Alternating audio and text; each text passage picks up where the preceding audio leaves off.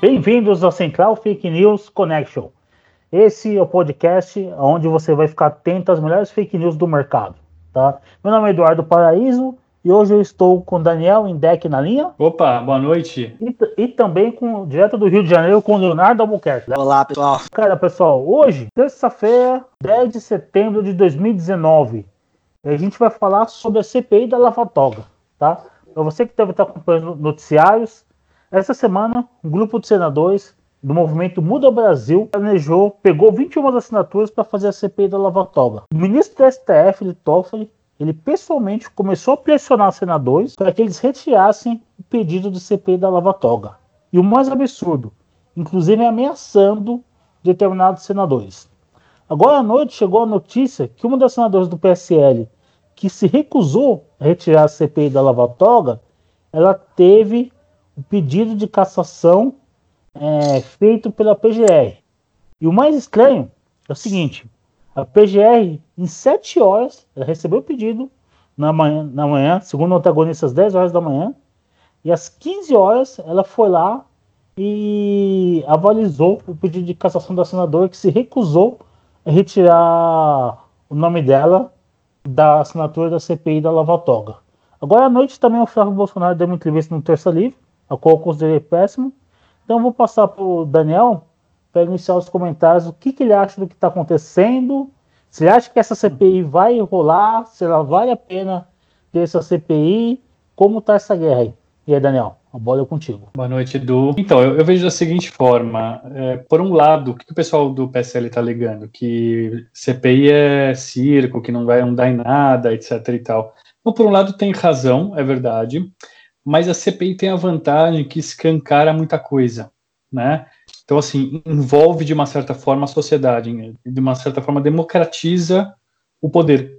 Então, eu acho que tem a sua validade, talvez não num sentido prático imediato, é, de é, punir alguém propriamente dito, mas é, é como se, é como se o, o, o povo brasileiro estivesse sabatinando aquela pessoa, entendeu? As pessoas participam, comentam, Hoje em dia você tem é, uma série de clipes que são feitos no YouTube, né, com as principais falas, os principais momentos. É, então acaba sendo exposto é, coisas que para a gente não aparece. Então pode ser que seja verdade, mas não serve como desculpa que dizer que CPI não serve, não, não dá em nada. Né? No final das contas acaba dando, acaba é, incendiando o cenário o suficiente para que haja, um, algum tipo de mobilização política no final. Né? Então, é, é, no, no, no, melhor dos casos, é, eu acho que pelo menos deveria o, o, Flávio via público explicar a situação, entendeu? Eu acho que ficou muito chato isso, ficou uma situação muito delicada, é, prejudicou muito a imagem dele. Então, é bem capaz que ele tenha se queimado, né? Queimado boa parte do cacife político que ele tem. É, isso vai, só vai se prejudicar, né? Então, por mais que o Bolsonaro por si só esteja crescendo nas pesquisas, em termos de aprovação, o país esteja melhorando, então isso cria uma, uma onda muito positiva para 2022, para que ele se reeleja, mas no final é, você tem o problema de que né? Não, nem todo mundo que pegou essa onda, surfou e acabou se elegendo por conta disso vai acabar, vai, vai aproveitar uma, uma segunda chance, né? Então, é, deveriam aproveitar para é, para expandir esse capital político de alguma forma, criar uma identidade própria, uh, mas não, é, tacar fogo no próprio capital político não é necessariamente a coisa mais inteligente, pelo contrário, né? Passa a mensagem bastante errada. O, o governo Bolsonaro tem buscado o máximo possível é, passar essa ideia de que não é o PT, não é corrupto, não é, é um, um é, é, não é um governo, não é um desgoverno como a gente teve aí durante 13 anos, 14 anos. um, e, e, aí vai e agem dessa forma, né? É, eu acho que é, se no geral o governo tem acertado muito nisso, né, eu acho que poderia, de uma certa forma, mesmo o presidente via público, de alguma forma, e dar explicações e nada, né, tá todo mundo silencioso, e eu acho um erro muito grande, é, eu acho um tiro no pé. Então, é, não é o tipo de coisa que eu acho que é, venha beneficiar de alguma forma quem quer que seja ali, entendeu? E o pior, as pessoas estão iradíssimas, né? A população está iradíssima com o STF do. É, é, principalmente a direita que votou no, votou no Bolsonaro, é, o tempo todo fala do cita o cabo e o soldado, né? E é uma imagem recorrente essa de que as pessoas não aguentam mais. Não, não, não, a gente já tem um problema muito sério que o judiciário ele não presta contas para a sociedade, né? É, é, o único dos poderes que não é e, e não só isso, mas você tem uma estrutura onde o, o é, onde um ministro do STF só pode ser julgado pelo pelo Senado e o Senado só pode ser julgado pelo STF. Então você tem uma onde um, um, uma situação onde você pode armar muito bem um esquema facilmente de uma mão lavar a outra. Né? Então, assim que eu enxergo é, que, que, da mesma forma que está havendo uma verdadeira revolução do ponto de vista econômico no governo Bolsonaro, é, eu acho que poderia haver, existe um potencial enorme para haver uma revolução política também, né? e não é o que a gente está observando. É, a, né, pode não ter usado a política do tomar lá da cá, o, o mesmo de sempre na formação do governo, mas está fazendo exatamente o mesmo de sempre no que diz respeito à tra transparência, à lisura, a é, é, é, respeito com a, com a opinião pública. Né? Então, é um erro muito sério, um erro, uma falha muito grave desse governo, eu diria. Sim. A, a mulher de César não basta ser honesta, né? Ela tem que parecer honesta, né? É, Exatamente. O governo Bolsonaro tá pecando nessa parte. Léo, se você quer dar a jurídica, a bola tá contigo aí. O que você acha dessa CPI? Bom, eu estou entrando num campo minado ao comentar sobre o Poder Judiciário, até mesmo porque eu tenho o objetivo de futuramente, se Deus permitir, estar tá lá como membro desse poder. Contudo, a gente não pode se esquecer que de todos os três poderes, o Poder Judiciário é o único que não tem a legitimidade do voto. Nenhum juiz ali foi eleito pelo povo. E, e até para garantir uma certa independência, isso deve acontecer.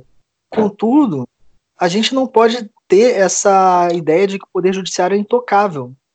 Ele responde, ele faz parte do, do regime democrático, e o povo tem que ter algum tipo de participação sobre as decisões.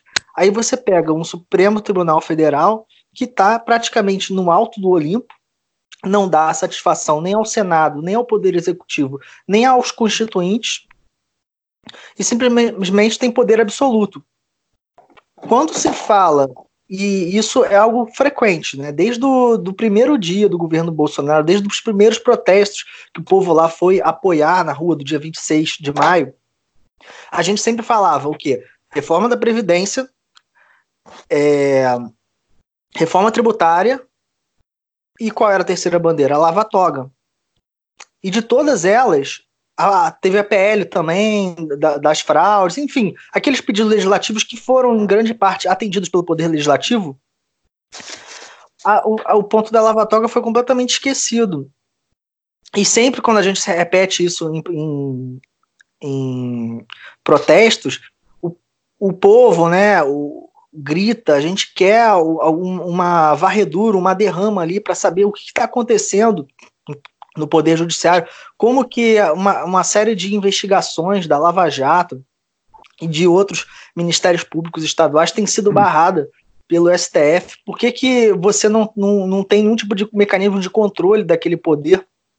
E sempre a desculpa do Senado, da Câmara e mesmo da grande mídia é de que isso vai desestabilizar os poderes. Mas como assim? O povo só quer ter transparência. Como dizia um ministro da Suprema Corte Americana, nada é tão claro como a luz do sol. A gente quer ver, a gente quer saber o que está acontecendo. Houve acordão? Não houve? Por que, que o Flávio Bolsonaro, a quem eu votei, a quem muitos cariocas também votaram querendo uma mudança conservadora, por que, que ele não presta contas a esse eleitorado? Essa e outras perguntas têm, têm que ser feitas, e eu acho muito interessante esse movimento de uma parte do Senado brasileiro de fazer uma manifestação no dia 25 para tentar abrir essa caixa preta do Poder Judiciário e do acordão do o suposto acordão do Senado com o Poder Judiciário, para que um não julgue o outro. É basicamente essas as minhas primeiras palavras. Espero ter, não ter ficado muito é, um papo muito complexo. Obrigado. Não, não, não ficou complexo, não. Acho que ficou bem claro para todo mundo. Deu, deu para entender. Eu vou até compartilhar com vocês qual que é a, a, a minha restrição contra essa CPI. O escopo dela. O escopo dela está muito alto. Não sei se vocês estão conseguindo ver aí. Eu estou com o requerimento da CPI em aberto. E aí, quando a gente pega aqui no primeiro parágrafo, ele fala o seguinte: investigar condutas improbas, desvios operacionais, violações éticas por parte de membros do Supremo Tribunal Federal e de tribunais superiores do país, cuja responsabilidade de fiscalização é do Senado Federal, conforme precetua o inciso 4, artigo 71 da Constituição Brasileira. Ou seja, essa CPI da Lava Toga, eles levaram o termo Lava Toga muito a sério. Eles estão querendo investigar o STF, o STJ e o Supremo Tribunal Superior do Trabalho. Inclusive, na, na petição da CPI, eles citam vários processos cujo eles entendem que os ministros julgaram, julgaram errado. Então, tem ministro do, do, Tribunal Superior do Trabalho, como, por exemplo, João Batista Brito Pereira. Você tem ministro do TSE, você tem ministro do STJ e você tem ministro do STF. Aqui eu acho que tem um primeiro erro dos senadores do Mundo Brasil. Estratégia de guerra, a primeira regra é tem que ter foco. Então você não abre muitas frentes de batalha. Quando você tenta fazer uma investigação ampla desse jeito, investigando as principais cortes do país, a chance de ter sucesso é muito reduzida. Porque você vai criar muito inimigo. E outra, eles estão entrando no caso de rever mérito de decisão judicial. O que eu acho extremamente perigoso. Porque uma coisa é como o STF fez, criminalizou a homofobia. Ele cometeu um gravíssimo erro jurídico. Porque é, o, o direito diz que não há crime sem lei anterior que a defina. O STF criou um crime sem lei anterior que defina. Isso é cristalino para todo mundo estar tá errado. Mas daí, você vai questionar uma decisão do STJ, do TST ou do TSE, fica, é mais complicado. Entendeu? Então, acho que o foco primeiro da CPI devia estar especificamente no STF e com um fato muito específico. Ó, vamos investigar a questão do crime de homofobia. Vamos investigar o inquérito que o STF abriu, que também é legal. Que é legal. Aí sim, aí sim você consegue reduzir no escopo, é, ter o foco e evita você abrir muitas frentes de batalha. Essa Até primeira... porque, né, do até é. porque o STF por si só já é um prato cheio, né? Exatamente. É... Quer dizer, eles estão pintando e bordando lá estão legislando, estão executando. Toda aquela, por exemplo, toda aquela questão do, do, julgamento das urnas eletrônicas foi uma palhaçada, né? Dizer que não tinha, não tinha verba para isso, né? que era muito caro. Exatamente. O julgamento foi ridículo. É, é, um, é, um troço, é um troço, sim, não, foi, não tem cabimento um negócio desse, né? O, é, o, o STF julgar uma situação com base num, é, em algo que é prerrogativa do executivo, né? Correto. Concordo. É. O STF fala, ah, não, não tem dinheiro, não vai fazer. Mas não é função do juiz julgar se vai ter ou não dinheiro. Ele tem que julgar se aquele é constitucional ou não. Ponto. Exatamente. Isso é um ponto que também pode entrar na, na CPI, na, na, CPI da Lava Toga. E aí, ah. qual é o segundo problema? Quando eu olho na composição do Senado, dos 81 senadores, você tem ali 21, 22, quando puxa um pouco, 26 senadores que são favoráveis à CPI da Lava Toga. O restante não é. Para você abrir a CPI, você precisa de 27 assinaturas. E mais a aprovação do Davi Alcolumbre. E aqui está o problema. Porque o Davi Alcolumbre tem dois processos na Justiça Eleitoral, que magicamente na semana passada foram arquivados. E nessa semana você vê que o Davi Alcolumbre está é, fazendo lobby contra a CPI. Então, Sim. é difícil você esperar que alguém vá contra a pessoa que vai julgar ele. Sim, ele tem interesses envolvidos, né? Exatamente. Então, o caminho, assim, eu concordo com você, Daniel, que a CPI é válida, que a CPI é importante, mas acho que falta aos senadores pensar em um pouco mais a estratégia. Porque eu vi que na segunda-feira vamos fazer CPI da Lava Toga. Aí começa aquela correr pelo país, começa-se o lobby, começa-se a pressão, começa a imprensa noticiar, a população entra em pânico, que é o que a gente viu ontem nas redes sociais, e aí, de repente, a gente vê hoje de 27 senadores, seis retiradas assinaturas, uma senadora está sendo ameaçada de perder o mandato, o Flávio Bolsonaro fez uma entrevista desastrosa no Terça Livre, e o problema principal, que é o STF, continua lá intacto. Sim. Sim, é, é muita sede, ao, é falta de estratégia realmente, é muita sede ao pote, mas a gente já sabia, eu acho importante que seja dito, a gente já sabia desde a eleição que o Senado seria a, a parte mais difícil desse governo, né? É, porque se houve algum tipo de articulação, e hoje todo mundo fala que sim, é, existiu muito forte dentro do Congresso, dentro da, da Câmara, e no, no sentido de aproximar o centrão para mais próximo do governo, apesar de tudo que foi dito, da boca para fora, teve muito blá blá blá, muita diz que me diz que, no final, pela votação, por exemplo, da Previdência, a gente vê que o governo soube dialogar muito bem, trouxe o centrão para perto de si, é, mas a gente sabia que no Senado a conversa seria outra, né? O, é, o PSL tem menos força, é, o governo tem menos força no Senado, e então tudo que passasse pelo Senado ia ser muito mais difícil. E obviamente que se uma guerra contra o STF depende do Senado, então você tem um problema muito sério, né? Um, eu me lembro, acho que foi ano passado, se eu não me engano, teve um. É, eu estou tentando me lembrar qual foi o parlamentar me fugiu agora a memória, um parlamentar que, que foi discursar contra o STF, contra é, um, se eu não me engano, um dos ministros, né, foi, foi falar abertamente contra ele.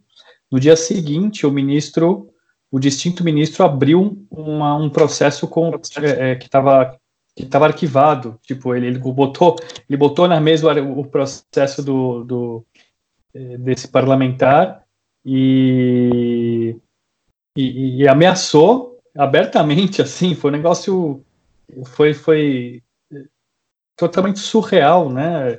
É, você, ah, você vai, você vai bater na gente? Tá bom, aqui, ó, tem um processinho aqui que estava guardado aqui, quer dizer, é, foi uma ameaça aberta, né? Foi, foi uma chantagem da, da, é, da pior é, da pior espécie. Então, para você ter uma guerra aberta contra o STF, ter o STF sob controle, você precisaria ter o Senado na mão, o que o governo não tem.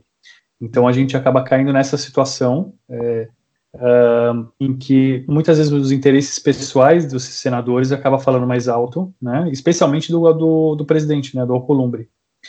Então, é, é, muito complicado, é extremamente complicado, e, e acho que como o Léo falou, uh, pelo fato de justamente ser o poder é, que não atende diretamente à democracia. Eu, eu, discordo um pouquinho dele, que precisa ser.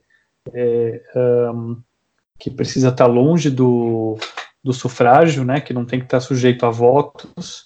Eu acho que o modelo, norte-americano, por exemplo, é bem interessante, onde é, existe uma é, existe um determinado ponto que, o, que, que realmente o, o judiciário ele é democrático, né? Ele, ele tem, tem, tem votação, você vota em promotor. É, então é, você acaba uma, criando uma situação como essa aqui no Brasil, né? Onde não só quem não responde, mas é, inclusive é, é como se estivessem se tirando sarro na, é, da cara do, do povo, né? É, rasgando leis, né? Abertamente como foi o caso, por exemplo, citando um outro caso também interessante do, da, da Dilma, quando, quando da época do impeachment, que ela era estava previsto na lei aberta, explícito que ela tinha que perder os direitos políticos e, e, e isso foi ignorado. Quer dizer, a lei foi, foi rasgada na frente de todo mundo, né? É, e quando quando foi de, quando, foram, quando foi julgada a questão da, da urna eletrônica, que ia sair muito caro. Uh, logo depois que eles julgaram isso, em seguida também eles, eles, eles se auto-julgaram no sentido de aumentar o próprio salário, quer dizer, um valor que, que inclusive era comparável ao, ao, do próprio voto eletrônico. Quer dizer, não tem dinheiro para o voto eletrônico, mas tem dinheiro para aumentar o salário, que já é, é, totalmente fora de série, né? Fora questões do, dos, das, refeições nababescas, né, com aquela história de salmão, não sei quantos dias, caviar, e tem que ter champanhe, não sei. É, é, é uma. É, eu acho que passou do momento de, de, não só de prestar contas à sociedade, mas de começar a andar em compasso com o momento que o Brasil está vivendo, né? Não, acho que não caiu a ficha. Todo, tudo que aconteceu a partir de 2013, a gente está falando dos últimos seis anos na história do Brasil, é, em que mudou radicalmente o cenário político é, afetando diretamente o legislativo e o executivo, ainda não, não bateu na porta do, do judiciário. Então, acho que está sentindo, o povo está sentindo isso, está cada vez mais irritado com, com o STF, Edu. Então, é, é um panela de pressão. A pergunta é quando que vai estourar. A gente sabe que 2013 estourou sem que ninguém esperasse, né? Foi numa manifestação de esquerda pedindo passe livre. é, Verdade. Então a, pergunta é o que, que precisa para estourar uma, uma manifestação em larga escala contra o STF, contra o judiciário de maneira geral, exigindo que o, que o judiciário se porte é, de uma maneira mais condizente com o momento político brasileiro. E é, é Léo, jogar a bola para você. Bom, é, eu não sei por onde eu começo. Falando da CPI Lavatoga, a questão do fato terminado, que acho que o Eduardo falou de maneira magistral, é realmente o pessoal está querendo atacar o dragão, mas não tem as armas e não tem a estratégia suficiente para fazer isso. Por exemplo, todo mundo sabe no meio jurídico que você para ter uma CPI, você precisa ter fato certo e determinado. A CPI, ela é um mecanismo de investigação próprio das autoridades judiciais. A CPI tem muito, muito poder, ela pode alcançar, é, quebrar sigilo bancário, ela pode correr atrás de é, sigilo telefônico, ela pode fazer oitiva de testemunhas, de investigados.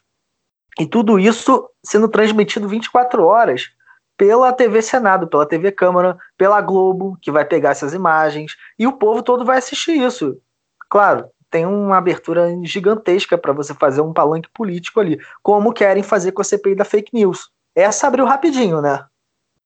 Mas a CPI da Lava Toga, que desde antes do governo começar já estava que, querendo nascer, estava gestando na, no, no anseio de milhões de pessoas que foram às ruas, querendo entender quais são os critérios para o STF dar liminares absurdas, para que um ministro como o senhor João Mendes, com uma liminar, consiga cancelar uma lei que já estava sendo proposta há anos numa Câmara, numa Casa Legislativa, como ele pode acabar com uma canetada, uma investigação que já envolve três, três quatro instâncias diferentes.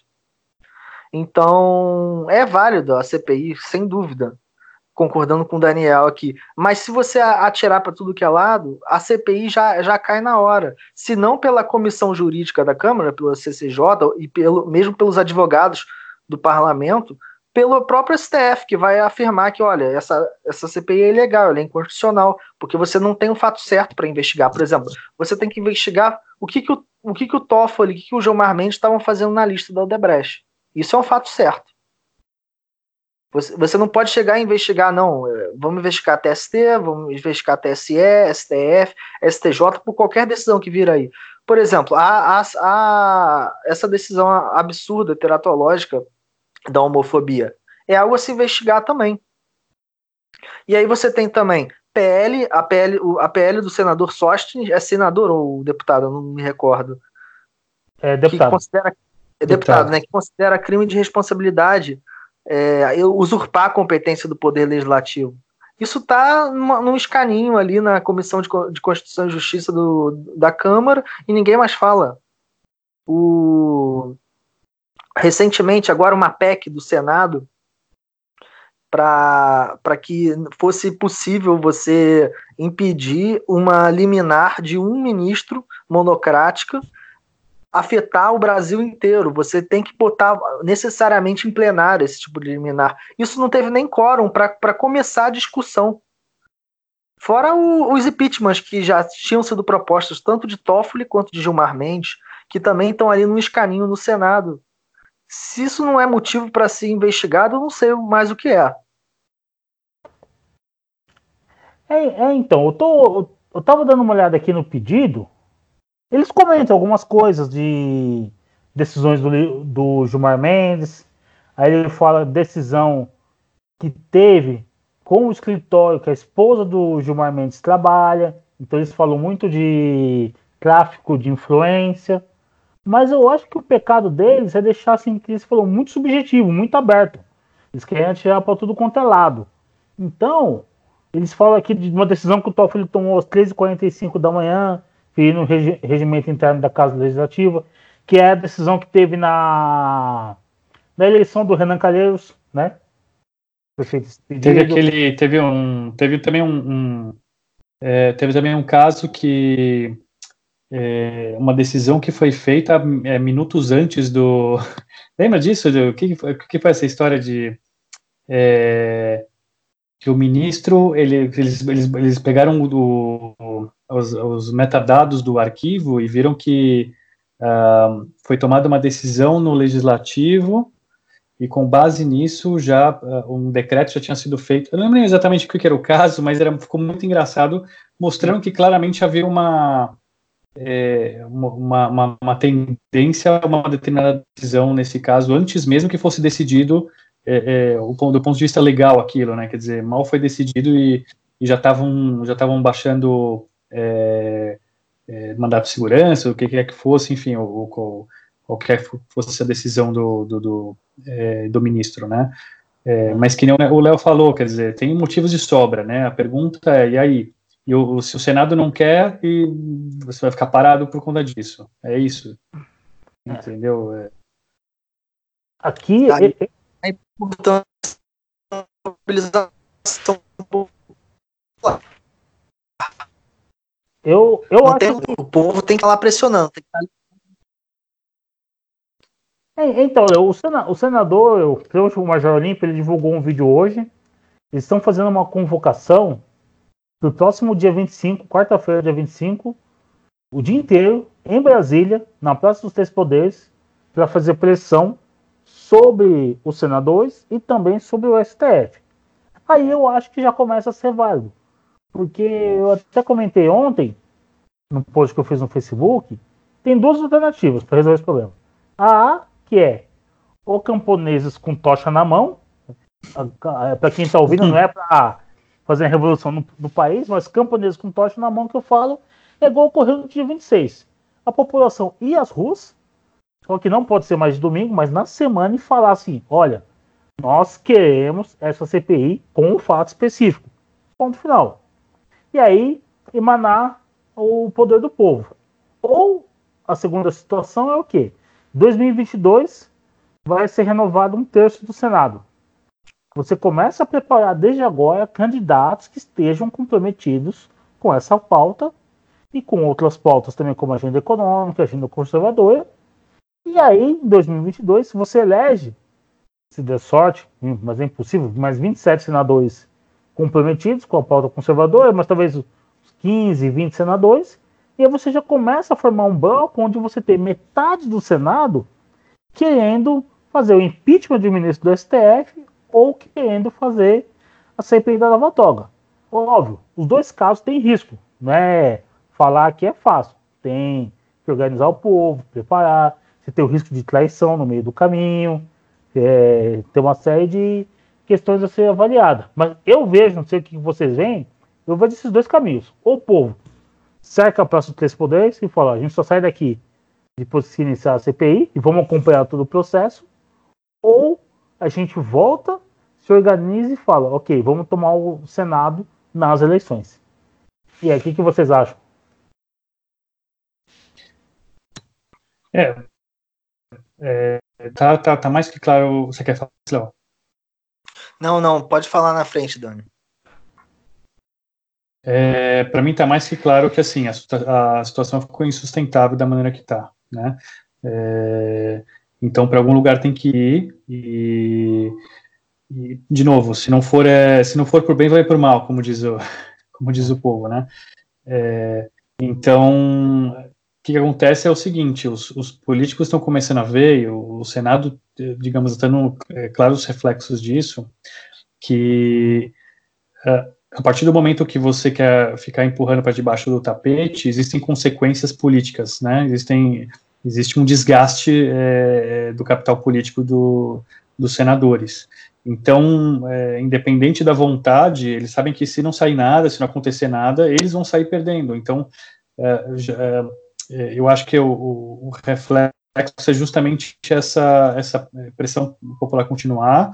É, é, se for o caso, realmente começar a ter, ter, sair na rua, da mesma forma que teve no, no impeachment, você ter é, protestos, você ter barulho, você ter gritaria, uh, e até um certo ponto que vai ficar insustentável, né, você manter isso, e que o próprio Alcolumbre vai, ser, vai, ser, vai se ver obrigado a dar algum tipo de satisfação para a sociedade.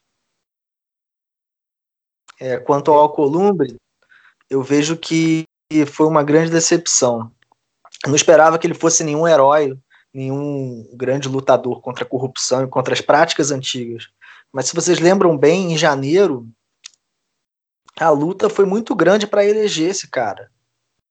Porque a outra opção era o Renan. E o Renan, antes mesmo da eleição para a presidência do Senado, já declarava guerra aberta contra o governo Bolsonaro. O Alcolumbre parecia que estava do nosso lado que ele não ia gerar tanto desgaste, tanta dificuldade para passar. Mas a gente está numa situação que é tão complicada a ponto de que até o PSDB, o Tasso Gereissati, que até então sempre dava declaração contra Renan Calheiros, contra PT, contra Dilma. Eu lembro naquela época, pré-impeachment, pré ele estava sempre lá na, na tribuna lutando contra esse governo, ou pelo menos com a fachada né, de, de luta contra a corrupção, e ele mesmo patrocinou uma desidratação total da reforma da Previdência. Você vê lá senadores que se diziam de centro-direita, é, junto com, com o PT, lutando por direitos, assim, supostamente, né, fazendo uma frente democrática contra o governo autoritário. Esse discurso, para mim, não se sustenta.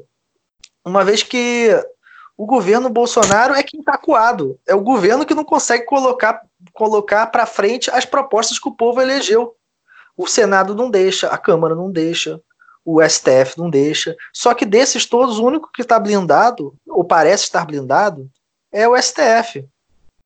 O pessoal fala de, de cabo, de soldado brincando, mas para mim acho que nem um batalhão, uma divisão inteira de exército consegue tomar aquele STF porque eles têm as costas quentes com todo mundo ali. Desculpa a, a, se isso é uma acusação infundada, mas eu vejo claramente que há uma dificuldade muito grande em da, trazer transparência. Não, não falo de nome específico, não falo de qualquer ministro ali, mas apenas de, de, de a gente querer saber qual é o critério que eles têm para decidir. Quem lembra do julgamento do Lula recentemente com a transferência para São Paulo? O que, que aconteceu? Em duas horas, o plenário inteiro já tinha votado contra a transferência, pulou STJ, pulou Tribunal de Justiça, simplesmente foi da, do, da primeira instância para o STF, em duas horas já estava decidido que o Lula não ia ser transferido. Qual é o critério não. disso?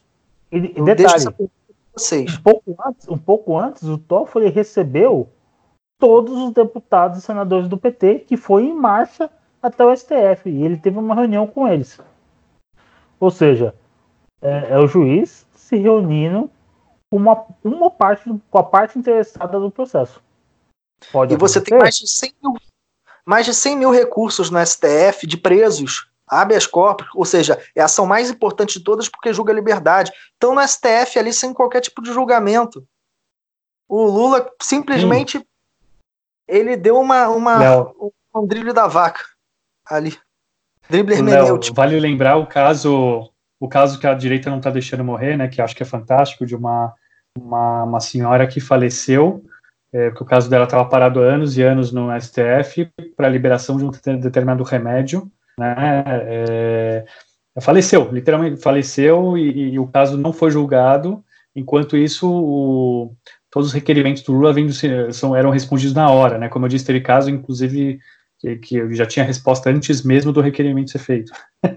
então, é, é, chega a centenas, centenas de requerimentos da, da defesa é, que foram respondidos é, na, praticamente na mesma hora, enquanto que casos importantíssimos como esse que você citou de habeas corpus, é, é, mas também outros é, notórios, esse caso a direita faz questão de, de, de é, se lembrar e continuar lembrando desse caso, é fundamental que continue usando como bandeira é, dessa, dessa senhora que estava precisando de uma liberação específica de um remédio e, e foi e por anos e sentaram em cima do processo e, a, e até que ela faleceu. Isso é engraçado, porque na decisão do STF que legisla, que, que deixa patente o ativismo judicial, a alegação, a fundamentação dos ministros é que existe uma mora legislativa, uma, uma demora muito grande do Poder Legislativo, da Câmara do Senado, de criar uma lei, no caso da homofobia, uma lei criminalizando a homofobia, e que por conta dessa demora, o, S, o STF está tomando para si a faculdade de legislar, porque o Senado e, o, e a Câmara estão sendo omissos. Bom, uhum. se o Senado e a Câmara, depois de, um, de, de, anos de discussão e debate com a sociedade e audiências públicas, está sendo omisso, o STF está sendo o quê? Com ações lá de 2000, 2001, tratando de benefício tributário que até hoje não é julgado. Sabe? Para mim, isso é uma grande hipocrisia, cara. E para isso a lavatória é importante. Ou pelo menos algum tipo de legislação que torne um pouco mais transparente esse processo decisório da, da Corte Suprema do país. Essa é a minha visão. Só, só uma curiosidade, Léo. O, o, uma CPI como essa, você pode chamar é, para depor os ministros ou não? Pode. Mas eles, eles, por serem ministros de Estado, eles não. Eles podem optar por não comparecerem e responderem por escrito. Eles tá. não têm data e hora é, para certa para aparecer lá na CPI. Eles podem optar por responderem quando for mais conveniente. Quer dizer, isso pelo menos é o que a Constituição fala. É. O Brasil me lembra muito aquela história, né, é, do, do, é, do socialismo, né, que o, todos são iguais, mas uns são mais iguais que outros. Não, a, a, a gente olha para o Brasil, às vezes eu acho que eu estou vivendo na Índia, naquele sistema de castas, né? Você tem. Sim, sim. Outro dia até eu recebi no WhatsApp uma petição que o juiz deixou de atender porque o advogado na petição chamou ele de senhor. Ele respondeu, falou, não atendi porque o pronome correto de tratamento de juiz é Vossa Excelência. E isso foi triste. Olha, essa foi demais, viu? Então, é, é, infelizmente no Brasil você tem, você tem aquele sistema de castas, isso faz parte da cultura do brasileiro mesmo. Você vê que você vai na rua, o cara vê que você tá vestido com terno, você tem um carro bom, o cara, ô patrão, ô patrão, ô chefe, ô doutor, né? Doutor para lá, doutor para cá. Então isso está enraizado. Sim, chefia. É, chefia na cultura brasileira, essa cultura do privilégio. É, das pessoas têm. O ministro do STF ele tem um, um cara chamado Capinha, que a função dele é carregar processo e puxar a cadeira para o cara sentar. Gente, acho que nem a rainha da Inglaterra tem alguém que puxa a cadeira para ficar sentando toda hora. Então, assim, é, já perdeu a noção do ridículo. Realmente é que o Daniel é falou, a situação já chegou num ponto insustentável. Tem uma desconexão entre o que pensa o STF e o que pensa a sociedade em todos os pontos. A sociedade quer aumentar, não só o STF, o judiciário como um todo, né? A sociedade quer aumentar as penas, grande parte do judiciário e grande parte do legislativo é contra. A sociedade quer o porte a posse de arma, o judiciário e o legislativo é contra. A sociedade quer que os corruptos e bandidos sejam presos, o judiciário e o legislativo é contra. Afinal, eles representam o povo ou eles representam a si mesmo? A impressão que eu tenho é que eles representam a si mesmo. E a gente aqui entra pagando a conta. Ou seja, remo, escravo, trabalha que eu preciso comer minha lagosta. E concordo que chegou o momento que está insustentável. A população tem ido às ruas, já teve três grandes protestos esse ano. Num deles tinha mais de 3 milhões de pessoas nas ruas. É um número considerável no país. Tá? Então, o que, que acontece? estão convocando esses novos protestos para o dia 25. Eu não sei como é que vai estar o sucesso disso. Porque qual é a minha grande preocupação? Não tem grandes movimentos de rua organizados. Você tinha o MBL, foi aquela clareagem que nós conversamos na semana passada. E aí você tem o Direito de São Paulo, que não sei se que agora é movimento conservador, que não sei se vai participar, tem um Veio para a Rua. Você tem outros grupos intervencionistas, ou movimentos pequenos locais, mas não tem um grande movimento de rua organizado. E eu vi que os senadores estão convocando, mas não dá para saber quem está por trás disso. Eu vejo na situação um risco, que às vezes, dependendo do tipo de pessoa que você coloca na praça dos poderes, sai um quebra, quebra tudo, e aí a gente pode acordar pior ainda com uma ditadura militar, por exemplo. É, um grupo justifica assim, cenário hipotético, tá? Olha, tá tendo distúrbio de rua, precisamos controlar. E aí vai lá o Toffoli, inventa uma lei e pede o exército fazer uma GLO, a revelia do presidente. Do jeito que está o STF, é um cenário hipotético, bem agressivo? É. Mas eu espero de tudo de uma corte que hoje está caçando uma senadora que assinou um requerimento de CPI para investigar os ministros. Então, esse é o ponto que a gente tem que tomar cuidado. É, tem que, eu, eu diria que tem que sentar, organizar. Tá, o que vamos fazer? Vamos focar na CPI? Ok, vamos focar na CPI. Vamos usar a população para pressionar os senadores? Vamos usar a população. De maneira pacífica, de maneira ordeira, mas ser de forma incisiva nas galerias do Senado, nas galerias da Câmara, pressionando um pouco a de assinaturas. E aí a gente faz valer que o poder emana do povo para o povo. Porque não é possível 11 pessoas controlarem 210 milhões de pessoas. Hum, eu não, eu não vejo lógica nisso. O que, que você acha, Daniel? É, a gente já viu que a gente já viu que o povo tem acordado, né?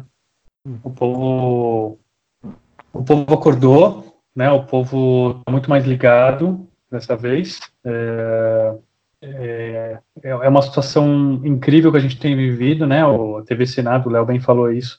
A TV Senado, a TV Câmara, a Câmara estão sendo bem assistidos, tem uma, uma alta audiência. Você vê uma CPI, é, uma sessão da CPI, tem uma audiência de, de, de live com milhares de pessoas interessadas e comentando no chat, enfim, Uh, o Brasil está bem diferente. E a prova disso, nesse caso específico do STF, é que o, o, o Toffoli está servindo obrigado a vir a público e, e, de uma certa forma, defender o STF. Né? Ele percebeu isso. Ele, ele, é, ele começou a entender que não está fácil para ele. Né? Uh, uh, as pessoas pediram a cabeça do Gilmar, as pessoas pediram a cabeça do, é, dele mesmo, e, e é, também descontente com outros juízes, com outros, com outros é, ministros do Supremo. É, não sei se você, você tem acompanhado, tem dado algumas entrevistas dizendo que o STF, na verdade, é o garantizador, garantizador do, da democracia no Brasil, é um, é, um, é, um, é um poder fundamental nesse sentido de é, que é o único que, que de verdade funciona democraticamente, enfim. Uh, uh, independente, não vou nem entrar no mérito dessas, dessas declarações, mas só para mostrar que está incomodando, né? Está incomodando nesse sentido. É, de você vê nas, nas próprias decisões que eles têm tomado, eles têm é, procurado expor alguma coisa nesse sentido, é, em termos de é, preocupação com o anseio do povo, mas ainda não caiu a ficha, né? Que alguma coisa precisa mudar e urgente, né? Precisa ter algum tipo de é, é, transformação nesse sentido. É, e da mesma forma que o executivo tem passado por uma, uma, uma mudança muito grande, o legislativo também, é, aos poucos está tá se transformando. É, falta o STF a bola da vez e, e, e, e a população brasileira está envolvida, né? É, é, um negócio muito sério. A gente viu, eu nunca imaginei que a gente fosse chegar no, nesse, nesse, nessa época em que você sai, você sai num barzinho, sai numa padaria, as pessoas estão discutindo a reforma da Previdência. É, é, eu não sei se para você aconteceu isso, mas para mim, eu, eu, eu, às vezes dá vontade de chorar, né, de, de interessante, de emoção, que é, pessoas simples, pessoas é, é, trabalhando nos, nos, nas funções é, mais simples da, da, do mercado de trabalho, dentro do, do horário de trabalho, é, debatendo se, se, se, o novo modelo da, da, Previdência é bom, não é, quais as vantagens, as desvantagens, são contra, são a favor.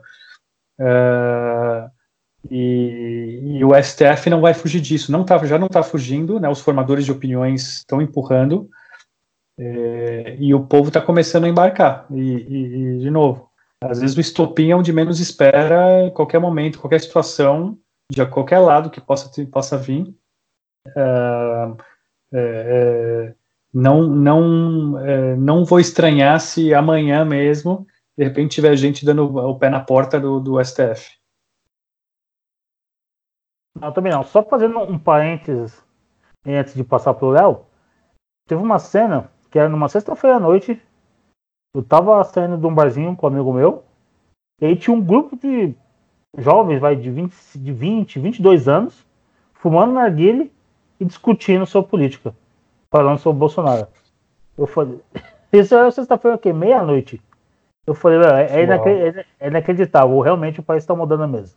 Mas, Léo, seus comentários. É, eu, eu sigo os relatores, que nem o, você fala no STF.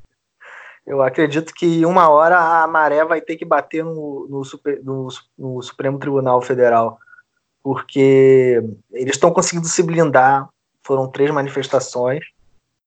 As três pediram, se não a lavatória, pelo menos algum tipo de controle ou é, transparência desse, desse poder judiciário e até agora eles conseguiram se é, blindar, seja por meio daquele inquérito inconstitucional contra uma série de meios de comunicação, seja por conta dos inquéritos pesquisando supostas fake news, que no fundo é uma tentativa de censura, principalmente da direita, porque as fake news sempre são da direita e nunca são de outros movimentos de centro ou de esquerda seja por meio de lobby do STF junto aos senadores, eles estão conseguindo. Mas isso não vai durar muito tempo.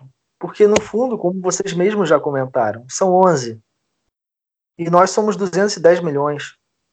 Uma hora a, a corda vai arrebentar. Por mais poder institucional, que é um, é um poder não direto, né, uma coisa meio sub, subreptícia que eles possuem, né, influências de alguns membros do, do, da Casa Militar, alguns membros do legislativo, do executivo, isso uma hora vai ruir. E, e, quando isso ruir, aí a gente vai poder usar o famoso brocado do cabo do soldado. Às vezes até um recruta talvez seja suficiente, porque no fundo, se for força mesmo, qual força maior do que a força do povo? E o povo, Sim. como vocês falaram, o povo acordou. O povo está ligado. Agora a gente pode discutir isso. Agora, o camarada que fazia serviços, é, prestava serviços de limpeza, atividades mal remuneradas, ele chega no boteco no final do, do expediente e fala: Vem cá, o que, que esse Gilmar Mendes discutiu aqui? O que, que ele fez? Como que ele criminalizou tal conduta? Como que. Assim, o povo está acordando. E acorda, e uma hora vai ruir.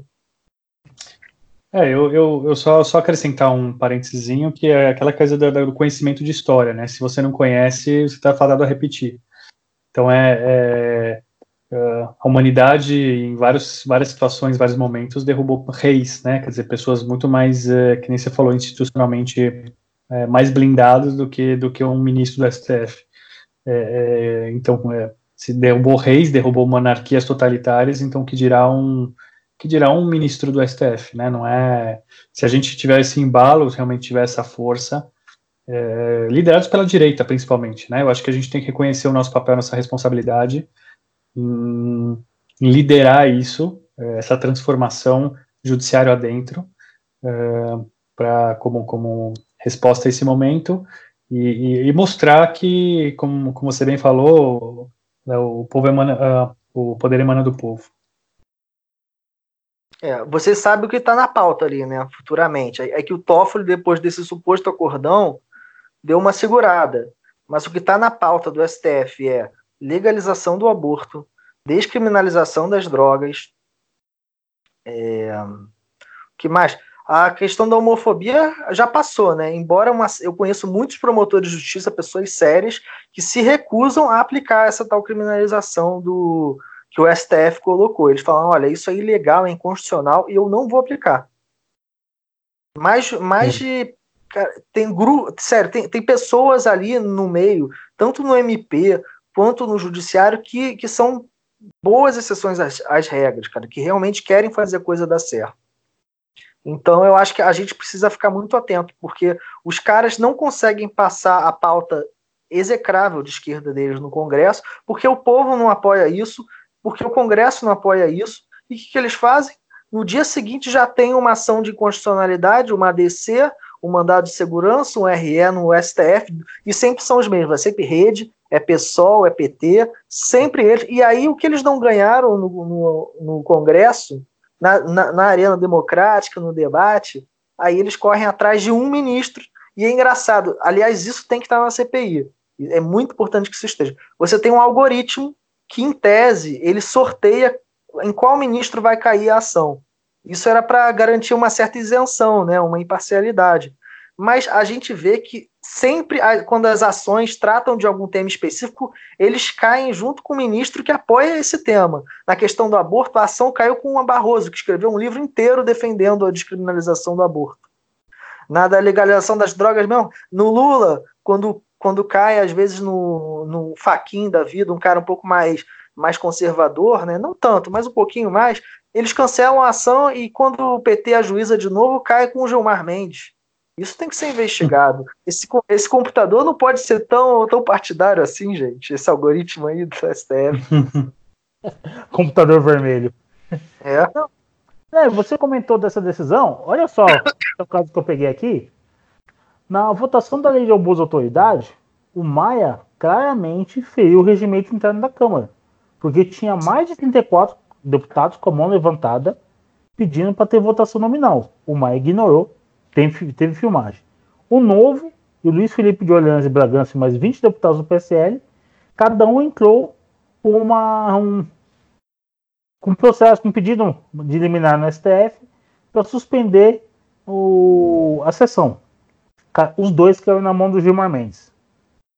O Bolsonaro vetou a Câmara está articulando para derrubar os vetos e até agora o Gilmar Mendes não se pronunciou. Ele pediu explicações para o Rodrigo Maia, não se sabe se o Rodrigo não deu prazo, não sabe se o Rodrigo Maia mandou ou não explicações. A lei está aí, está quase sendo aprovada e a liminar não foi expedida. Então, ou seja, quando é para soltar o Lula, em quatro horas faz é rapidinho. Quando é para sair caçando o senador, a PGR em sete horas faz. Agora, quando é para anular uma sessão do Congresso que claramente violou o regimento interno, todo mundo se faz de cego. É essa parcialidade que a população já não aguenta mais. Eu tenho comigo que se o STF fosse no Rio de Janeiro, já tinha dado problema. Porque aí é mais fácil de você mobilizar as pessoas. Por isso que eu sou extremamente favorável a mudar a capital do país de volta do Rio de Janeiro. Porque está próximo da população, o Léo, como carioca, deu um sorriso aqui. Está próximo da população. É muito mais fácil de você fazer uma pressão popular. É muito mais fácil da população participar ativamente do processo decisório. Tá? Eu, foi um, um dos maiores erros nosso como país é a construção de Brasília. Tá? É, a gente convive hoje com esse erro. É o que acontece. Você coloca 10 mil pessoas na Praça Três Poderes, parece que não tem ninguém. É longe, o acesso é difícil para todo mundo. E aí você tem aquele grupinho que toma a decisão, coloca a goela abaixo né, para a gente e a gente tem que aceitar que nem gado. Vamos torcer, vamos esperar que no dia 25 haja uma, uma boa mobilização, haja uma boa pressão, de maneira ordeira e pacífica, sem quebra-quebra, nada. Apesar que a gente fala ucranizar, mas ucranizar não é que nem aconteceu na Ucrânia, de, da polícia em manifestantes. Não. Não é assim que funciona. Mas é aquela pressão que nem fez os sindicatos policiais na reforma da Previdência. Grito de ordem, é, protesto nos corredores, até que esses senadores entendam. O ano que vem tem eleição. E aí tem que começar a pressionar os aliados dos senadores e os prefeitos que são do mesmo partido dos senadores. E a gente vai ver realmente quem é que manda no país. É, até fazendo um, uma pontuação, quando você falou sobre a mudança, o retorno da capital para o Rio, acho que vale lembrar das manifestações de 2013, que vocês até citaram aqui como o estopim para a renovação da direita, para que a gente saísse do, do esconderijo que a gente estava e para que muitos que, que não entendiam muito de política se identificassem com essa posição mais à direita e vissem que não é nenhum bicho de sete cabeças. Aqui no Rio, as manifestações continuaram. No Brasil todo, elas acabaram em acho que foi um, um, mês inteiro de manifestação, pessoal na rua, e depois a, a bola foi baixando, quando veio, fez aquele acordão do, daqueles grupos de esquerda com a Dilma, que ela disse que ia fazer o maior sistema de transporte do, do, do universo, que ia ser contra a corrupção e tudo mais. Aí isso baixou um pouco a bola do pessoal, principalmente o pessoal mais à esquerda que estava levando as pessoas de direita para a rua. Mas aqui no Brasil, aqui no Brasil, aqui no Rio de Janeiro, o Cabral ele não teve paz o pessoal acampava em frente ao apartamento dele no Leblon e não deixava ele entrar. E eu acho que muito por causa disso, ele está tendo o tratamento atual que ele tem pela Lava Jato aqui do Rio. O cara fica em solitária, sabe? Está em Bangu 8. Isso não acontece com o Lula, por exemplo, que está no, no SPA lá em Curitiba.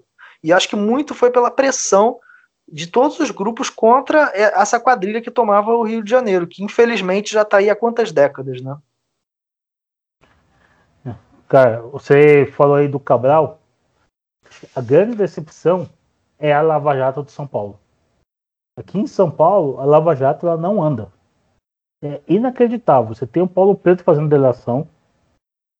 Você tem a Alstom, que é a fornecedora dos sistemas do metrô, já fechou a coordenação premiada. Ela topou pagar multa por causa da cartelização que ela fez né, nas obras que teve aqui em São Paulo. Você tem promotor denunciando na peça, de, nos autos do processo, falando ó, que há uma, uma articulação para proteger político e nada. Você não vê um político paulista preso. Você não vê um político paulista sendo sequer chamado para depor. O inquérito do Alckmin foi uma vergonha, que ele saiu. É crime de caixa 2 ele acabou caindo para a justiça eleitoral. O Alckmin foi depor, deu aquele depoimento. Caso seja condenado, vai ser igual Haddad. Pega uma pena de quatro anos, aí ele recorre, vai demorar mais uns 5, 6 anos para julgar. E aí, quando condenado, porque é quatro anos, e aí você tem uma redução, escreveu, ou senão você tem uma redução de pena. É, e, e aí, fora Curitiba, São Paulo e Rio de Janeiro, Alguém aqui ouve falar de Lava Jato no Rio Grande do Sul, por exemplo? Bahia, Salvador, Bahia, Maranhão, nada. A impressão que dá, assim, só, vocês acreditam mesmo que só esses estados tinham foco de corrupção e o resto andava tudo normalmente?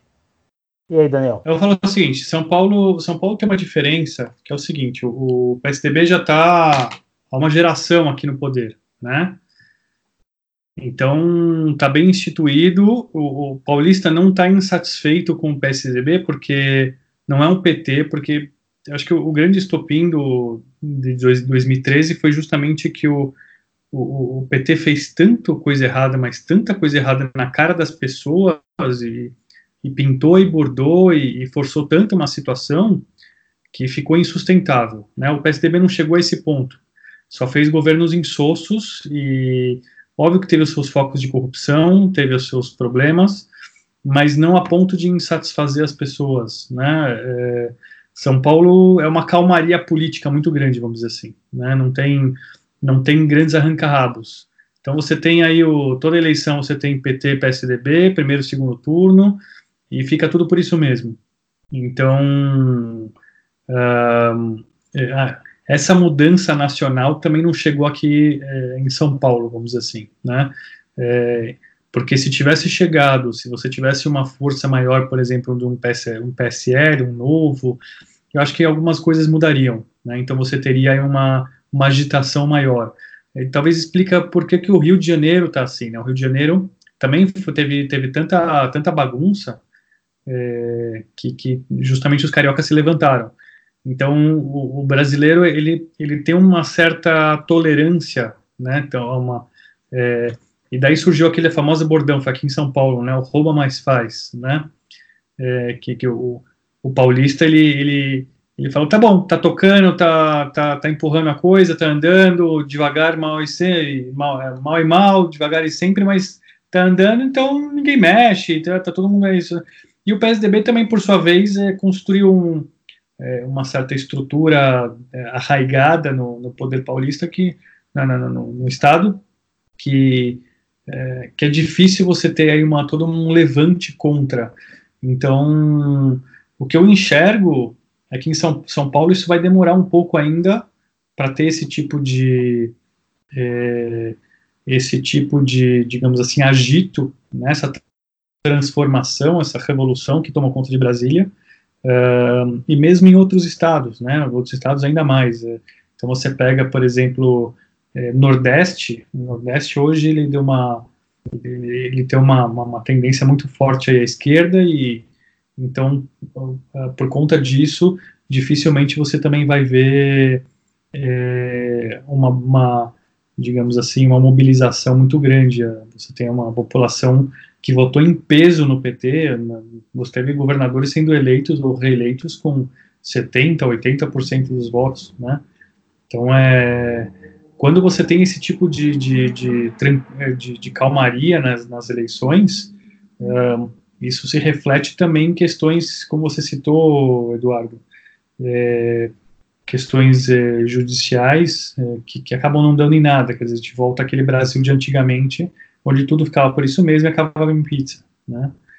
É, então, precisaria ter algum tipo de movimento bastante contundente em São Paulo, voltado para a política local, né, que você não tem, se gastou tanta energia, se gastou, gastou tanto esforço para que fosse afetado o cenário político federal, que se esqueceu basicamente aqui, se deixou de lado o estadual, né, de novo, é, o PSD, o PSDB fazendo feijão com arroz, é horrível o azedo deles, mas enfim, é, é, é o de sempre, já esperam, não tem muito que, é, o que fugir, não rouba muito, a gente rouba, mas é, veja bem, aquela coisinha aqui, ali, né, de sempre, entendeu? Cada qual com seus privilégiozinhos e fica por isso mesmo.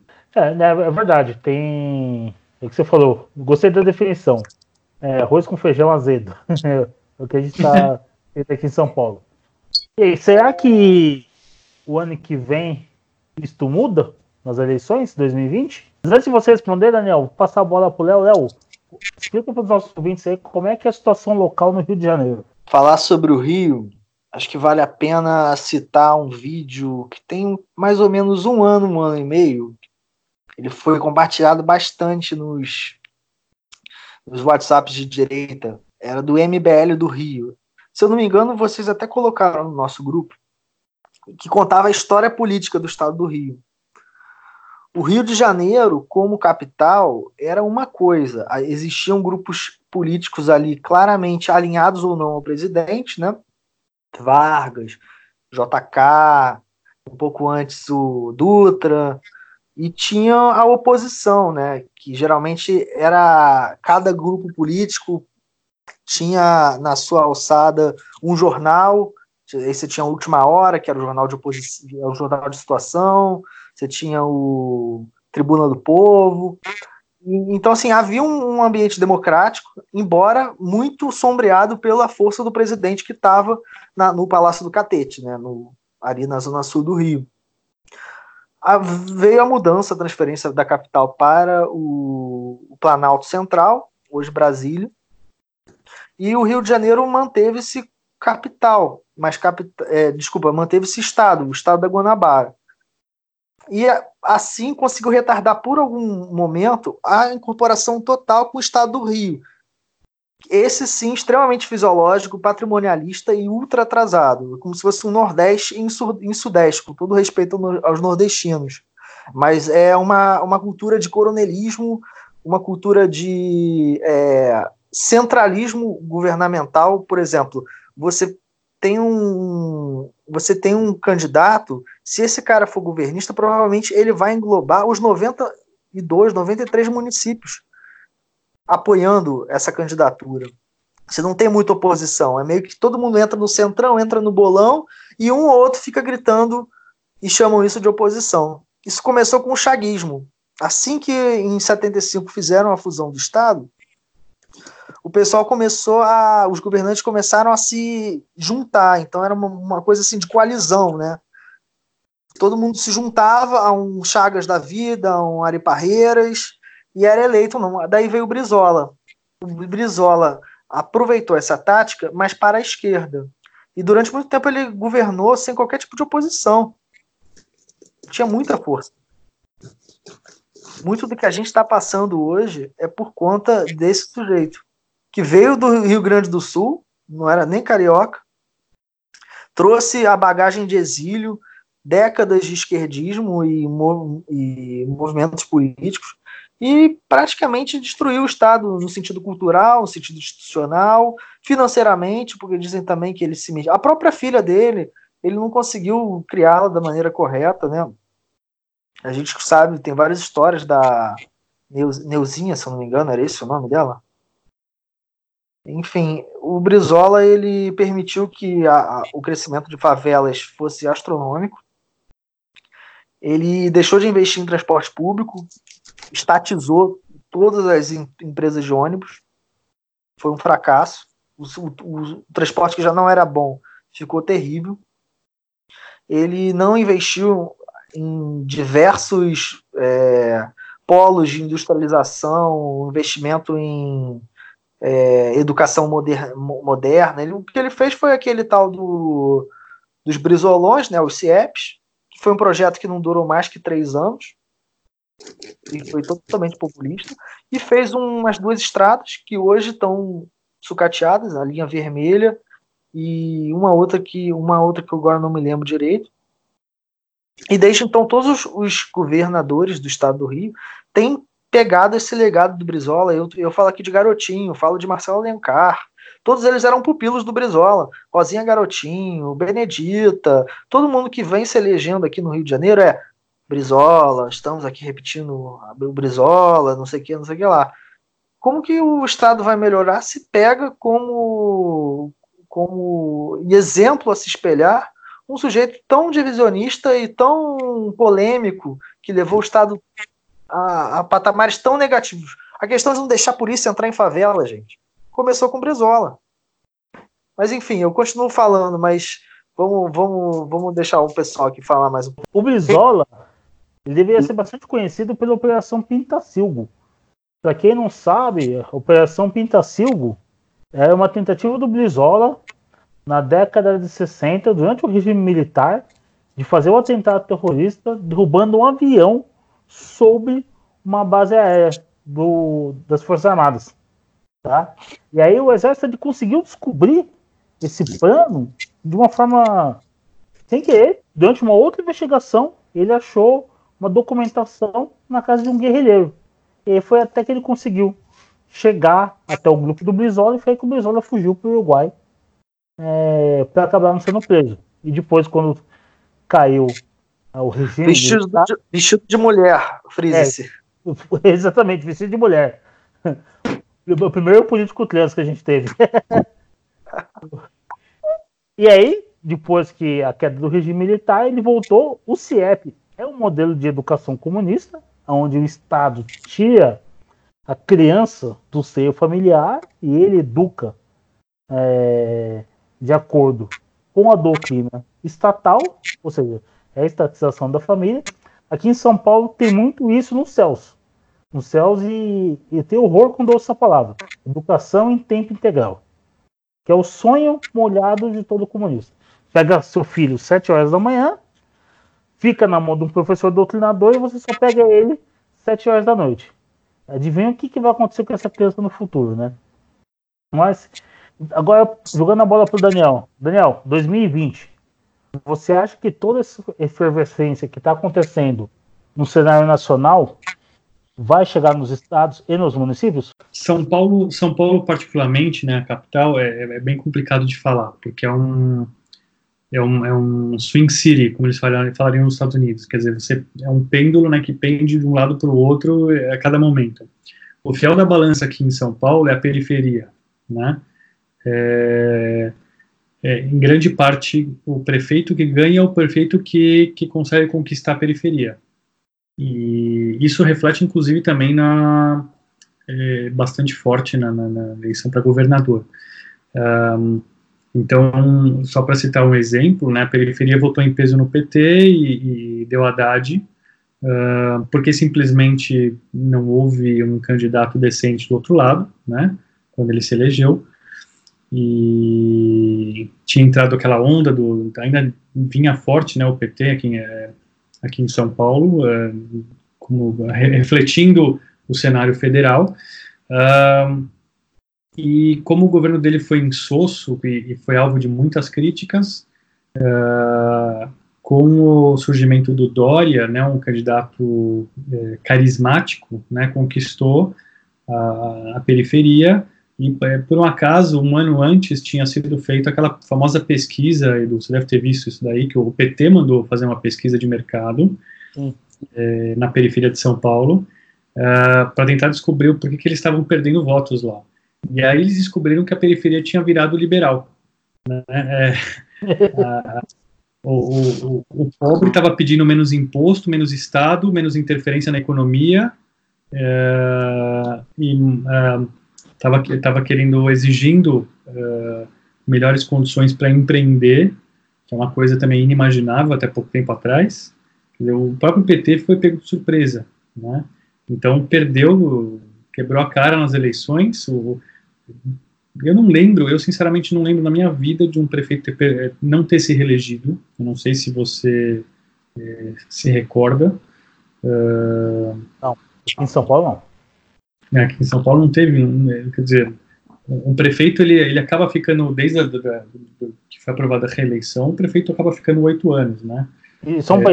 e só um parênteses, Sim. No, e no primeiro turno, eu nunca vi um prefeito não se reeleger e perder no primeiro turno foi, foi espetacular, porque começou, foi um período curto de, de, de eleições, é, é, a campanha, né, foi extremamente curto, não sei se você lembra disso, inclusive o, teve muita reclamação de muita gente sobre isso, porque foi tão curto assim o período eleitoral, é, e, e, mesmo com esse período curto, mesmo Dória começando lá na quinta posição, em poucos debates ele apareceu, ele, é, ele impôs a, o posicionamento dele, é, isso chamou a atenção das pessoas e ele arrebentou assim a boca do balão, né?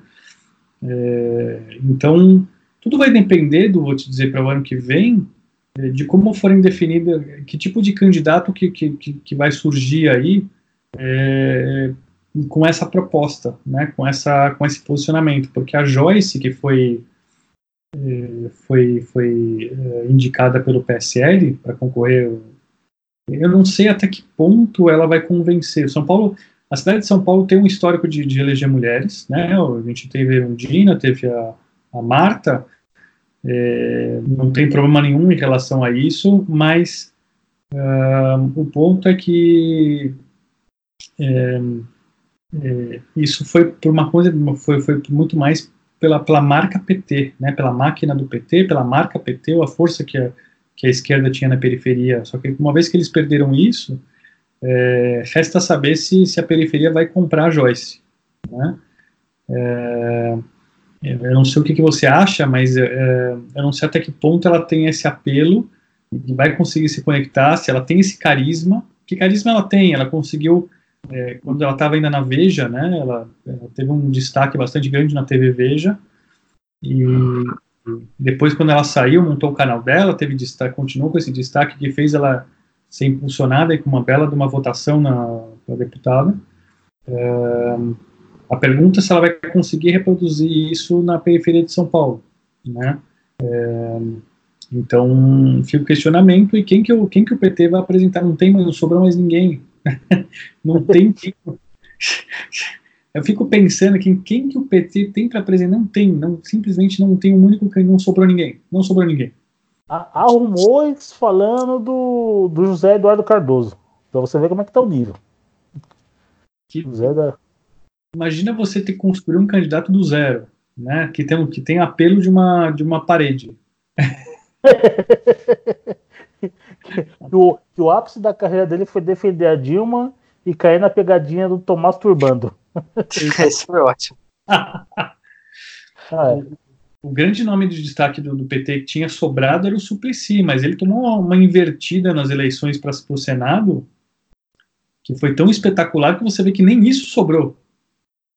Não, e olha, e olha que o Suplicy aqui em São Paulo, ele, ele é votado pela direita, pela esquerda e por todo mundo. É. Ele é um cara muito querido, o Suplicy. Então. eu, te, é, eu, vejo dificuldades na Joyce. O problema dela é esse comportamento meio dúbio que ela está tendo, né? É, na cidade de São Paulo, é uma cidade extremamente antipetista, tá? Então, se você colocar um cachorro e um candidato do PT, o cachorro tem grande chance de ganhar. É, vai ganhar, vou te dar. Vai. Eu não tenho dúvida que o centro, o, o centro expandido vota nela. É. é. A pergunta é se quem, o fiel da balança, que é a periferia, vai, vai embarcar nessa brincadeira. Exatamente. E, e aí é o ponto. Porque quando eu tenho feito algumas pesquisas na periferia de São Paulo, a periferia, principalmente mulher de periferia, está reclamando muito da creche. O sistema educacional na periferia ele é um gargalo. Ele é a, é, ele é a segunda preocupação, só perde para a segurança, que realmente está grave. O, principalmente baile funk. Baile funk é de organização social, né? Que é a parte de zeladoria. Então, se ela tiver uma boa proposta, é empatia nesse aspecto, de melhorar a creche, de abrir mais vagas em creche, cuidar, ter um discurso forte para cuidar da zeladoria. Tem região de São Paulo, por exemplo, na Paraisópolis, final de semana tem 20 mil pessoas na rua, ouvindo música alta que se ouve um quilômetro de distância. Então é incomoda, a população está de saco cheio na periferia. É muito diferente do discurso, por exemplo, da Vila Madalena, que quer saber de patinete elétrico, que quer saber de ciclovia, sabe? É, são dois mundos totalmente diferentes. O grande erro do Haddad, né? Exatamente, que está sendo também o grande erro do Bruno Covas. Enquanto ele está lá se preocupando com o Parque do Minhocão, a população está pé da vida, porque chegando no final de semana não consegue entrar em casa. Porque Sim. a rua está fechada, o pessoal está usando Sim. droga, é, fazendo sexo na rua. Hum. Carnaval de rua, por exemplo. Se acabar o carnaval de rua em São Paulo, a população desce. Porque a população não participa, os jovens, tudo, mas da, de 29 anos para cima, ninguém comprou o negócio do carnaval de rua. O, o, ponto, a verdade é o paulistano ele quer sossego, ele quer ter a vida dele, chegar no final de semana, fazer o churrasco dele. Ele entende que vai ter um pouco de trânsito da cidade, também não pode ter muito, mas ele quer o Estado interferindo pouco na vida dele. Isso é o que a maioria da, da população de São Paulo quer e quer, não quer violência. Então, o cara cometeu um crime, tem que ser duramente punido. Tá? Então, vamos ver se a Joyce ela consegue encampar esse discurso. Por enquanto, os movimentos políticos dela estão sendo meio dúbios. Ela está andando muito com Maia, muito com Dória.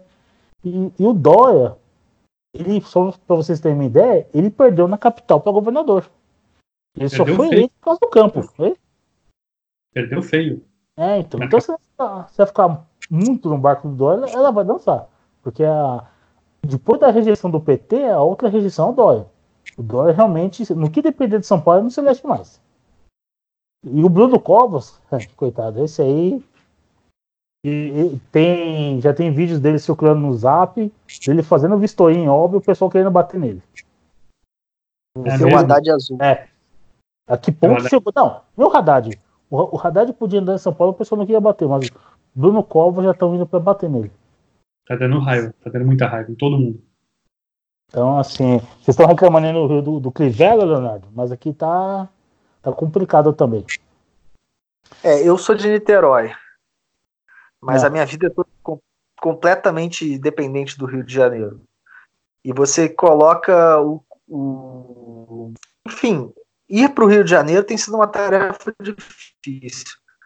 O Crivella, ele se ele primeiro, 20% do eleitorado dele que é da Universal ou é evangélico pentecostal. E esse, em qualquer eleição ele sempre tem esses 20%. E sempre vai ter. Mas o grande problema é que no segundo turno o adversário dele se chamava Marcelo Freixo. Gente, não dá, né? Marcelo Freixo é basicamente a Venezuela. O, Rio de Janeiro se tornaria uma Venezuela, um Venezuela existe. Então todo mundo votou no Crivella, mas na minha grande opinião, na minha nossa, eu falei grande. Mas assim, na, mas na, minha opinião, ele tem feito uma prefeitura horrível. Ele não tá, tem cuidado de zeladoria, tá deixando buraco em tudo que é, é lugar. Não tá tendo qualquer tipo de conservação urbana, os mendigos estão invadindo a cidade, as favelas estão crescendo, nenhum projeto da gestão anterior ou projetos futuros que ele mesmo tinha colocado na campanha estão sendo executados. A única arma que ele tem para reeleição é o discurso conservador que com essa questão aí da Bienal, do, dos quadrinhos, do beijo gay nos quadrinhos, ficou, ficou mais à tona. E eu acho que foi até um trunfo político que ele usou e que ele vai usar na eleição para dizer que ele está defendendo os valores. Mas como gestor, está sendo uma bosta. A gente está mal de prefeito. Não, não tem jeito. Está mal de prefeito, de governadores, de político. Acho que tem um, uma grande oportunidade para surgir uma nova geração de políticos, é, seja conservadores, seja liberais, que tenham bons valores, que saiba fazer administração, que esteja preocupado realmente em melhorar a cidade o, e o seu estado. Porque hoje o que eu vejo é o que acontece: o cara se elege, dois meses depois, ele está preocupado na reeleição. Ele já começa a pensar em cargo, pensar em reeleição, é, querer uma boquinha aqui, querer colocar os amigos ali. E a população não aguenta mais esse tipo de política. O último exemplo que teve foi o Alexandre Frota. Né? Tentou tomar de assalto o Ministério da Cultura, não conseguiu. É, viu que não ia ter cargo, virou oposição do governo e agora está lá como vice-líder do PSDB. Olha só, gente, Alexandre Frota, vice-líder do PSDB no, na Câmara. Então é a que ponto que a gente chega. Sim. Isso porque teve renovação. Eu acho assim, é, a, a, questão é que em São Paulo, acho que os últimos anos tem, tem, tem demonstrado que essa insatisfação com o que se, se refletiu no, na, na, mudança, uh, que teve um impacto tão grande no, no governo federal, está começando a chegar aqui, né? Então, Dória é, surge como um respiro de possível liberalismo, o povo abraçou ele, né, e mergulhou de cabeça na, nessa ideia. Foi eleito no primeiro turno. É, ele prometeu, de, jurou de pé junto que não ia sair. Aí ele saiu, foi para governador, o povo não perdoou. São Paulo votou em peso contra o Dória, que nem você falou, ele só se elegeu porque o interior salvou ele. Para você o paulistano, o paulistano preferia ter colocado um esquerdista, o Márcio França, no, no, no, no Palácio dos Bandeirantes do que o, do que o, do que o Dória, só para você ter uma ideia. Então, uh, o pessoal perdeu a paciência.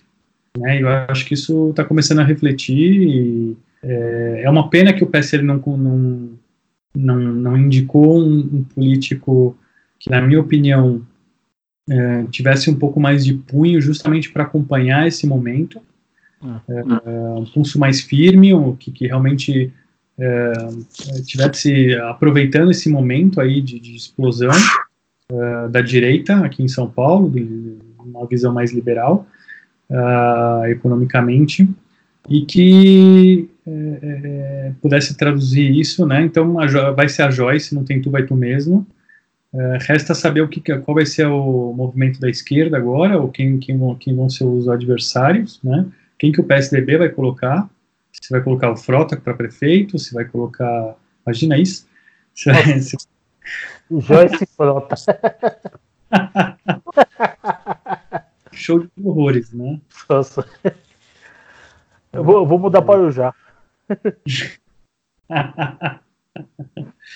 que realmente é, mas aí a gente já tá tendo já tem algumas palhaçadas há algum tempo, né? Já tem Russomano, já tem é, algumas tentativas aí de, de algumas, é, algumas candidaturas. O Major Olímpio tentou, e sem que não tem cacife político nenhum aqui.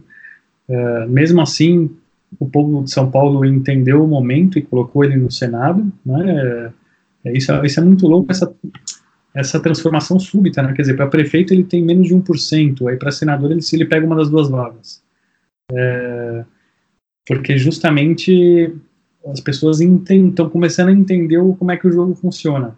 Então, é, é justamente, vai ser muito interessante de, de, assistir as eleições aqui em São Paulo municipais do ano que vem, é, justamente dentro desse ponto, porque ninguém mais quer PT aqui em São Paulo, já, ficou muito claro, o PT já não tem, gastou todas as cartas que tinha, né, todos os cartuchos que tinha, e é, então vai, vai, ser uma, vai ser uma disputa agora entre direita e centro, e pendendo para a direita e cobrando assim com o dedo com o dedo em riste, com o dedo na cara e falando você vai fazer um bom governo e não vai sair no meio, porque senão eu vou quebrar a sua cara. Ah, é, é bem desse jeito mesmo. Bem, pessoal, 1 hora e 28 de podcasts. Vamos fazer a consideração final? Ah, Daniel, dica cultural. Tem alguma dica de filme, livro, para passar para os nossos ouvintes? Um, eu recomendo o seriado The Boys da Amazon, um, que ele deu uma espécie, ele, ele para quem gosta do gênero super-heróis, é, é, ele é um prato cheio, mas pra, mesmo para quem não gosta, ele é uma espécie de resposta com cusparadas na cara é, ao politicamente correto. Ele tem algumas, é, ele tem algumas derrapadas, não é perfeito nesse sentido, mas é muito engraçado enxergar como ele está pegando esse momento né, no, do, é, que as pessoas estão rejeitando essa, essa, essa gritaria pelo politicamente correto, que está tá, tá, tá, inundando né, a cultura popular, e, e, e, ele explora muito bem isso. Então eu recomendo fortemente a primeira temporada do The Boys, é, que é basicamente uma espécie de paródia da, da, da, Liga da Justiça. Não sei se você chegou a ver, Eduardo. Não, não, ainda não. É, então, eles pegam uma, um grupo tipo a Liga da Justiça, inclusive todos os heróis são quase que a cópia é, escarrada do, do, dos heróis da Liga da Justiça, com algumas alterações, obviamente, por questões é, de, de, propriedade intelectual. Mas, é, e eles, imagina, imagina uma Liga da Justiça é, um pouco diferente, no sentido de que, é, na verdade, eles não são pessoas tão boazinhas assim. E, então, o primeiro episódio começa com o, o que equivale ao Flash, né? O, o A-Train, ele equivale ao Flash, ele, ele atropela sem querer uma, uma moça e, e tipo, é, ela, ela se, é, como se diz, ela explode, né? Porque ele passa pelo meio dela, tipo. explode. E, e ele é, não, não presta contas, ele não tá nem aí, fala, desculpa aí que eu tava com pressa, sei lá. E, e aí o, o, o namorado que ficou, tava segurando as mãos dela, acabou ficando realmente com as mãos dela. Não, Resumindo, não é uma série para criança. Não é uma série para crianças. Tem nudez, tem, tem enfim, é, ela é pesada, ela é bastante pesada, mostrando justamente uma espécie de submundo dos super-heróis, é, em que justamente essas pessoas que são afetadas negativamente por essa Liga da Justiça do Mal, vamos dizer assim, posando de boazinha, é, acabam se voltando contra ela. Né? Então, imagina um cidadão comum, os The Boys é justamente esse grupo de, de, cidadãos comuns que se une, esse grupo de pessoas com interesse em comum em derrubar a Liga da Justiça, essa, essa Liga que eles chamam de The Seven, né, os Sete. Então, é bacana, é muito, é muito interessante, inteligentíssima, respeita a inteligência do, do, do espectador, e então eu recomendo. Resumindo, é o que a gente está passando agora, né? É um monte de gente que, que tem superpoderes e tá nem aí, e o cidadão comum tá tendo que resolver. é um bom paralelo. É. Léo, sua dica cultural, cara. Bom, eu tenho que concordar com o Daniel. Realmente, The Boys foi um achado, uma água nesse deserto que está sendo a produção cultural lacradora ultimamente.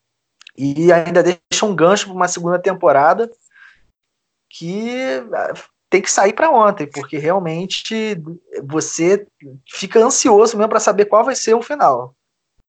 É, outro filme que eu assisti recentemente foi o Era uma vez em Hollywood, do Quentin Tarantino, que costuma ter uma pegada mais à esquerda, o que também tem sido incomum. Atualmente é muito, muito mais frequente você ver uma mulher emulando comportamentos masculinos e como se isso fosse o padrão ideal, né? Então, a mulher que age como homem, ela é forte, ela é é capaz. E, e, eu vi, achei muito interessante que o Tarantino ele não usou isso, ele retratou as coisas realmente como elas é. Fica aí a dica. Essa é outra dica também que eu vou anotar, tanto a série quanto o, fi o filme do Quentin Tarantino, acabei não vendo. A minha dica cultural é a série Netflix chamada O Atirador. É uma série bem conservadora. Ela é baseada no filme O Atirador do Mike Albert.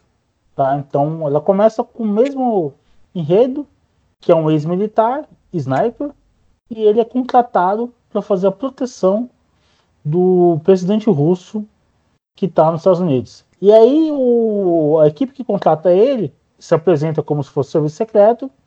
Eles falam, ó, gente, eles dão cenários para ele. Se a gente fosse matar o presidente russo em solo americano, como é que eu faria? E aí, como ele é muito bom, ele começa a planejar o cenário. Ele fala, ó, o atirei é daqui, dali, daqui. E o que, que acontece? Fazem um atentado contra o presidente russo com o mesmo cenário que ele propôs. E no dia acaba incriminando ele. Então ele acaba sendo se tornando um fugitivo da justiça. A série tem três temporadas, ela é muito boa, ela trabalha muito com essa parte de conspiração, de grupos ocultos tentando dominar o poder. Envolve também a Suprema Corte Americana, infiltração de juízes na Suprema Corte. É, é uma série bacana, é uma série bem conservadora, não tem lacração nessa série. Pelo contrário, aborda muito essa coisa assim do pai que protege a família, do homem que serve a pátria, tá? E já deixa um, uma mensagem muito boa. Chama o Atirador, tem Netflix e tá na terceira temporada.